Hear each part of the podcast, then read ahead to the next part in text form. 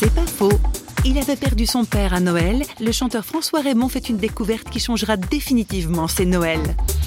À chaque Noël, euh, comme ils voyaient que je déprimais toujours, mes amis m'avaient dit Mais Dieu, c'est ton Père.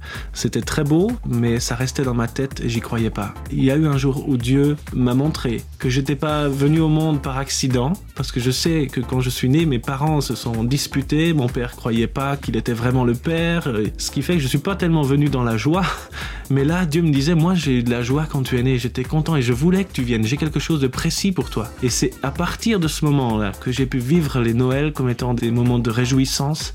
Ça voulait pas dire que j'oubliais mon père chaque Noël. C'est une blessure, mais la blessure, elle a été nettoyée, elle a été cicatrisée. Il y a la marque, je la vois, mais il n'y a plus la douleur qu'il y avait quand la blessure était ouverte. C'est pas faux, vous a été proposé par Parole.fm.